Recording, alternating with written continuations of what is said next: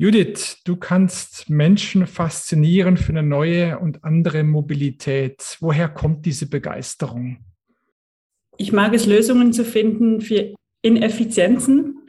Ähm, und ich denke, der Mobilitätssektor ist voller Ineffizienzen. Und ähm, ich glaube, die Begeisterung begann damit, ähm, zu sehen, wie viele Leute sich einfach täglich im Stau befinden und dort Zeit verschwenden. Und ich glaube, das treibt mich nach wie vor täglich an und motiviert mich auch andere dafür zu faszinieren. Das Team vom New Mobility Planet heißt Sie herzlich willkommen an Bord. Ihre Gastgeber sind Björn Bender von der SBB und Andreas Hermann vom Institut für Mobilität an der Universität St. Gallen. Herzlich willkommen zum New Mobility Planet. Heute ein besonderer Gast, Judith Heberle, Mitgründerin und CEO von Urban Connect. Mit dabei wie immer Björn Bender. Schön, dass du da bist, Judith. Danke, danke, dass ihr mich dabei habt. Judith, äh, du hast eingangs gesagt, Ineffizienzen hätten dich sozusagen ähm, äh, mobilisiert und begeistert für das Thema. Ähm, war das auch der Grund, äh, eine eigene Firma zu gründen?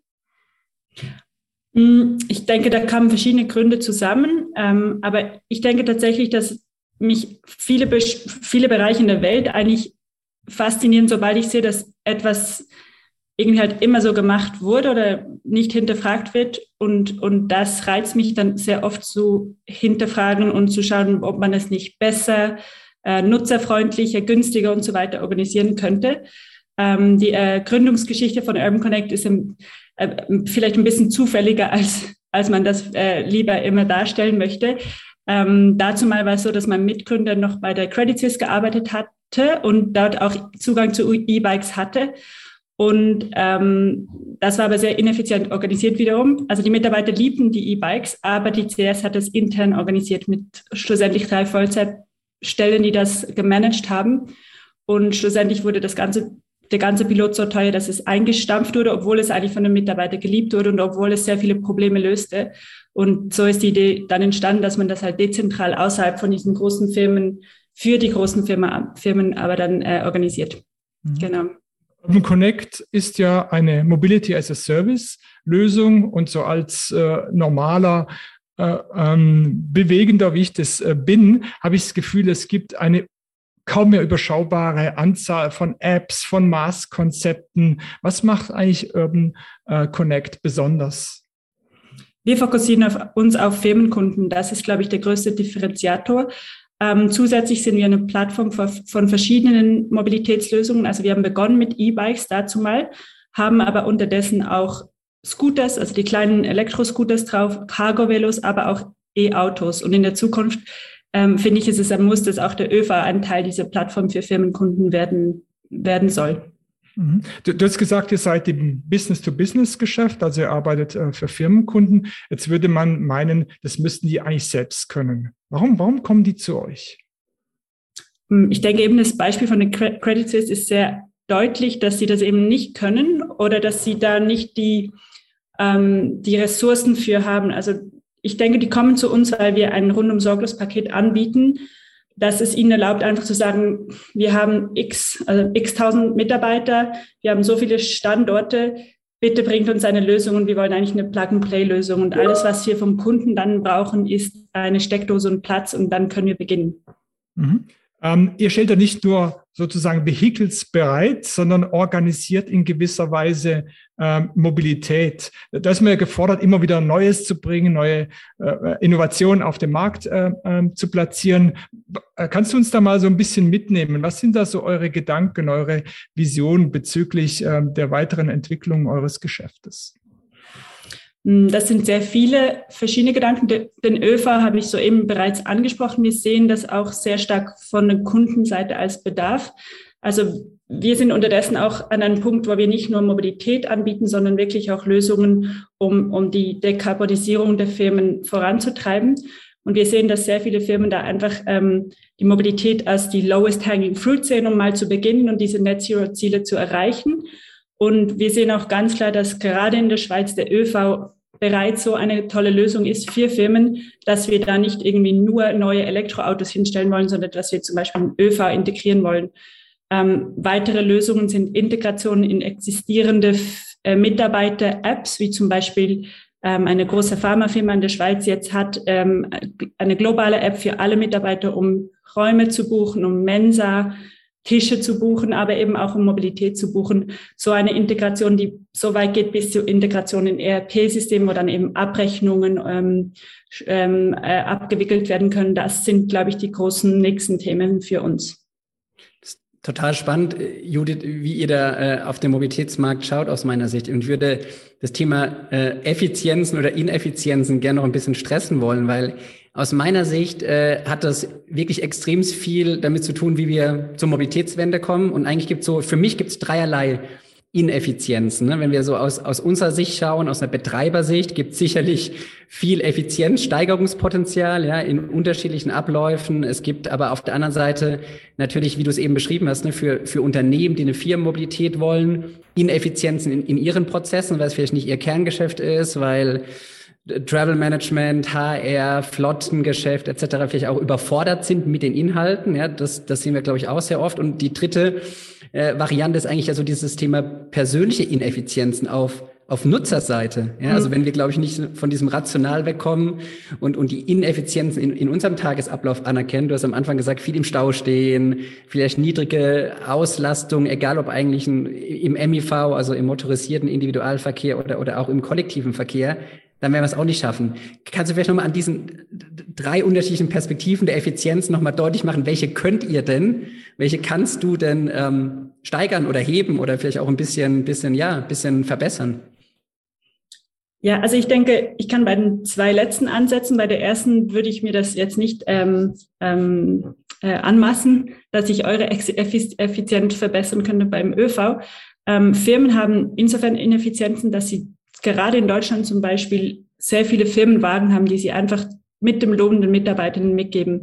Man weiß unterdessen, dass ein Großteil, also nicht, nicht die Mehrheit, noch nicht die Mehrheit, aber ein Großteil der, der, also des, der Mitarbeiter gar nicht mehr unbedingt dieses Firmenauto wollen, sondern das einfach nehmen, weil es halt ein Teil vom Lohn ist und man wäre ein bisschen doof, dem einfach äh, abzusagen. Ähm, aber es gibt in Deutschland Firmen, die haben über, über 30.000 Autos. Und die wissen gerade auch nach Corona, dass die sehr, sehr, sehr oft einfach rumstehen oder beim Partner zu Hause privat genutzt werden. Und das sind ähm, Ineffizienzen aus finanzieller Sicht. Weiter sind es aber auch Ineffizienten, was den Parkplatzraum zum Beispiel bei den Firmengeländen äh, angeht. Wieder um auf die CS hier in Zürich zurückzukommen, die haben am Uetliberg ein sehr hohes Gebäude mit zwölf Stöcken. Vier Stöcke davon sind für Autoparkplätze reserviert. Und das an, an einer hervorragenden Geschäftslage. Und das ist aus meiner Sicht eine, aus Platzsicht eine Ineffizienz. Ähm, genau aus Mitarbeitersicht oder aus Nutzersicht sehe ich die größte Ineffizienz darin, dass man sehr oft zum Beispiel ähm, Parkplätze sucht mit dem Auto, sei es jetzt ein Firmenfahrzeug oder das eine. Also man fährt an ein Meeting und verbringt, also muss mehr Zeit einplanen, um einfach mal den Parkplatz zu finden ähm, und dann vom Parkplatz noch ähm, an den Standort vom Kunden zum Beispiel zu laufen. Ähm, man hat Ineffizienten auch beim auf die Tram warten. Da war einer unserer ersten Kunden hier in Zürich, hat mehrere Standorte in der Stadt verteilt und wir haben da verschiedene Messungen gemacht und Mitarbeiter hatten mit dem zu Fuß war die zwei Stand, die zwei größten Standorten, glaube ich, 30 Minuten. Mit dem ÖV, wenn denn die Tram gerade gekommen ist, wenn man gehen wollte, immer noch 20 Minuten und mit dem E-Bike in dem Fall waren das unter 10 Minuten. Und da kann man halt einfach wahnsinnig viel Zeit sparen und das schließt dann auch wieder den Kreis mhm. für die für die, die Arbeitgeber, die können natürlich auch, ähm, die, also der Mitarbeiter, der da von A nach B bezahlt wurde, hat das während der Arbeitszeit gemacht. Und da kann man halt auch von, von, der Zeit der Mitarbeiter sehr viel einsparen.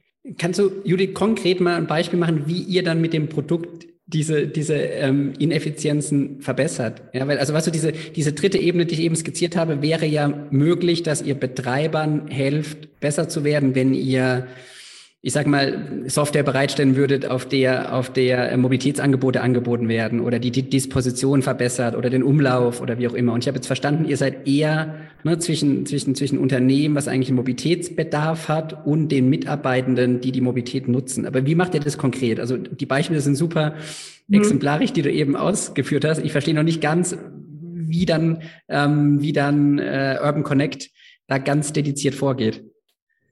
Hm, also ich kann ein Beispiel von der Lonza im Wallis ähm, das erklären. die sind Anfang Jahr auf uns zugekommen, weil die so stark wachsen. Also die stellen ja die Moderna, ähm, also das Vakzin her, die Impfung, und wachsen wirklich sehr, sehr schnell. Also und die haben das eine Problem, dass sie in einem Tal sind, in Wisp, und eigentlich wenig Raum haben zu, zu wachsen.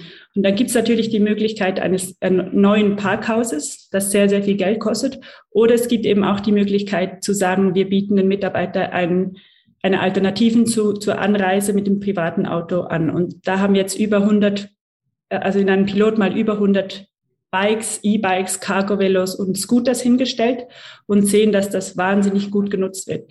Zusätzlich haben wir auch einige Teslas hingestellt ähm, um, das Mobilität, um dieses Mobilitätsangebot noch attraktiver für den Mitarbeiter zu gestalten und auch und das hilft weiter dann der Lonza auch zum Beispiel mehr Talent anzuziehen. Das ist ein weiteres Problem von der Lonza momentan, dass man wirklich Leute auch dort hochbringen muss.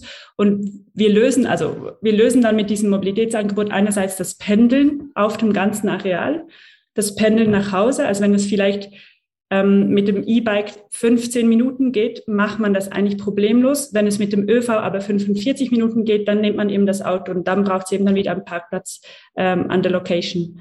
Und ich, ich weiß nicht, ob das deine Frage beantwortet. Ähm, wie es dann aussieht für den Nutzer, ist, dass es, ähm, dass es eine App gibt und auf eine App sind all diese verschiedenen Modalitäten verfügbar, die man dann innerhalb von wirklich drei kurzen Schritten ähm, durchgeklickt sind und dann kann man das Fahrzeug mit der App öffnen und losfahren. Man kann zum Beispiel dann auch am Schluss ähm, Wartungsmeldungen machen, so dass eben die Lonza keinen Kopfschmerzen hat, wenn es mal eine Platte gibt oder wenn mal ähm, einer das, das Fahrzeug vor, vor dem McDonalds vergessen hat oder sowas, dass wir uns dann darum kümmern, dass das wieder zurückkommt.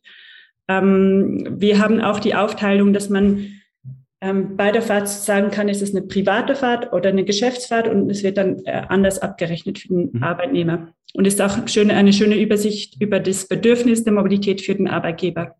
Ja, genau, also genau darauf wollte ich äh, hinaus. Ihr bringt quasi, ich sage mal, ihr bringt das Angebot mit, also das physische Mobilitätsangebot jetzt im Rahmen von Bikes und ähm, gescherten Fahrzeugen etc. Ihr stellt aber auch die Plattform bereit, ne, die mhm. Buchungsapplikation für die Mitarbeitenden.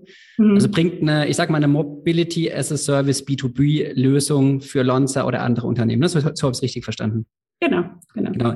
Jetzt, jetzt ähm, gibt es ja in dem Umfeld, ich sag mal, immer mehr und, und bereits viele Maßanbieter. Kannst du vielleicht mal so ein bisschen beschreiben, wo seht ihr eure Value Proposition? Was ist euer, euer, euer USP?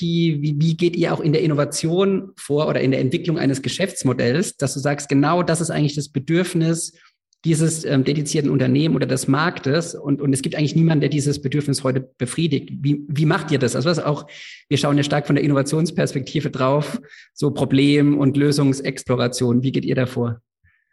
Also wie wir vorgehen, wir haben unterschiedliche Vorgehensweisen. Also wir haben einerseits intern einen Innovation Hub. Obwohl wir selber ein Startup sind, finden wir es wichtig, dass wir immer wieder hinterfragen, wie werden wir selber potenziell ähm, disrupted von, von, von großen ähm, existierenden ähm, Firmen auf dem Mobilitätsmarkt. Das könnte die SBB sein, das könnte auch ähm, ein, ein, ein BMW sein zum Beispiel. Ähm, und, und da schauen wir uns immer wieder neue Ideen an, aber das muss immer sehr im engen Kontakt sein mit existierenden Firmenkunden oder Firmenkunden, die wir gerade im Gespräch sind, ähm, um als Kunde zu gewinnen, weil da lernen wir eigentlich am meisten von, ähm, von den Problemen, Gedanken und, und Herausforderungen, die halt unsere, unser Markt hat. Und, und wir versuchen da eigentlich immer mit Piloten dann mit vielleicht, M, also Minimum Viable Products zu arbeiten und zu schauen, okay, der Kunde findet Ridesharing ist die Lösung, dann machen wir vielleicht mal einen kleinen ersten Schritt in die Rechnung, schauen, ob das wirklich so ankommt, wie der Kunde sich das denkt. Und wenn das dann ist, dann bauen wir es aus und, und ähm, bieten es auch anderen Firmenkunden an. Könnte man die Effizienz nicht noch steigern, wenn man kundenübergreifend denkt? Ich habe jetzt so verstanden, dass ihr quasi für Firma A arbeitet und dann nachher für Firma B. Wenn ich jetzt aber schaffe, Firma A und B mobilitätsmäßig zu koppeln, könnte ich da noch einen größeren Effekt erzielen? Habt ihr solche Projekte? Denkt ihr in diese Richtung? Ja, wir haben bereits solche Projekte auf der einen Seite und wir denken auch in diese Richtung, weil wir zum Beispiel unterschiedliche Bedürfnisse übers Jahr verteilt sehen.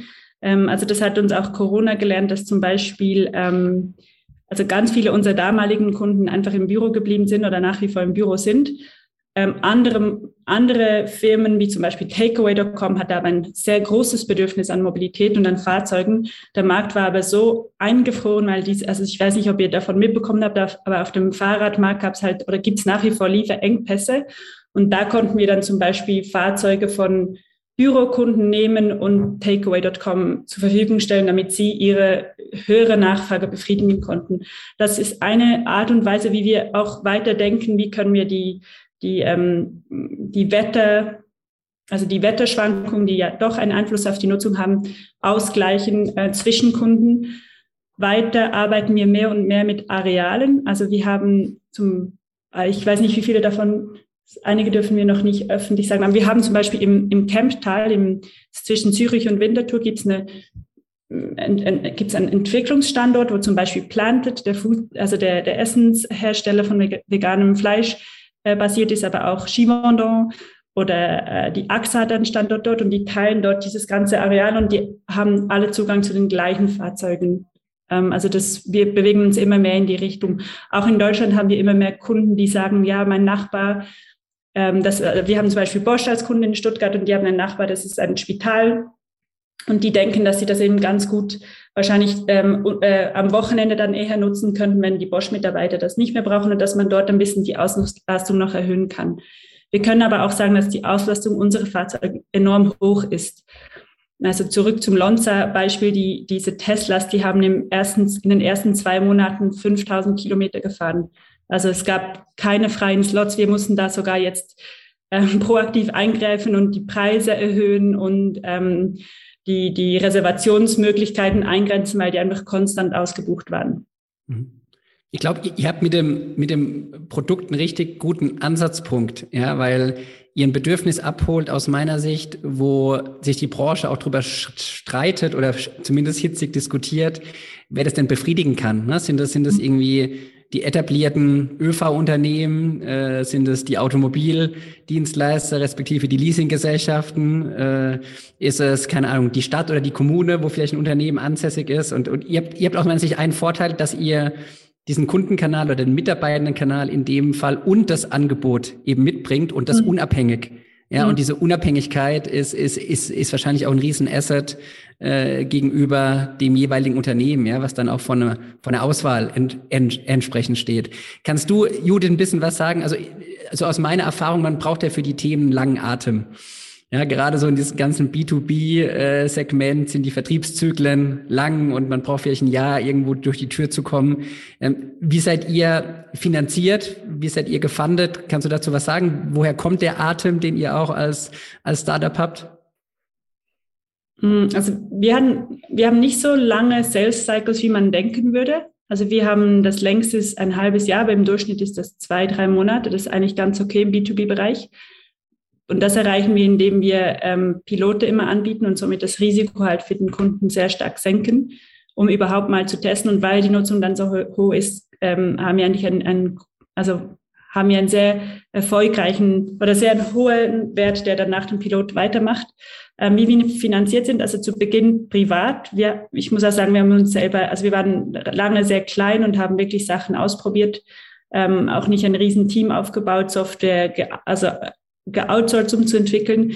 Und wir konnten letzten Herbst, also ziemlich genau vor einem Jahr, dann eine Seed-Runde raisen. Und das war mit eigentlich ähm, Privatinvestoren, also es sind nicht große VCs oder eben Firmen dahinter.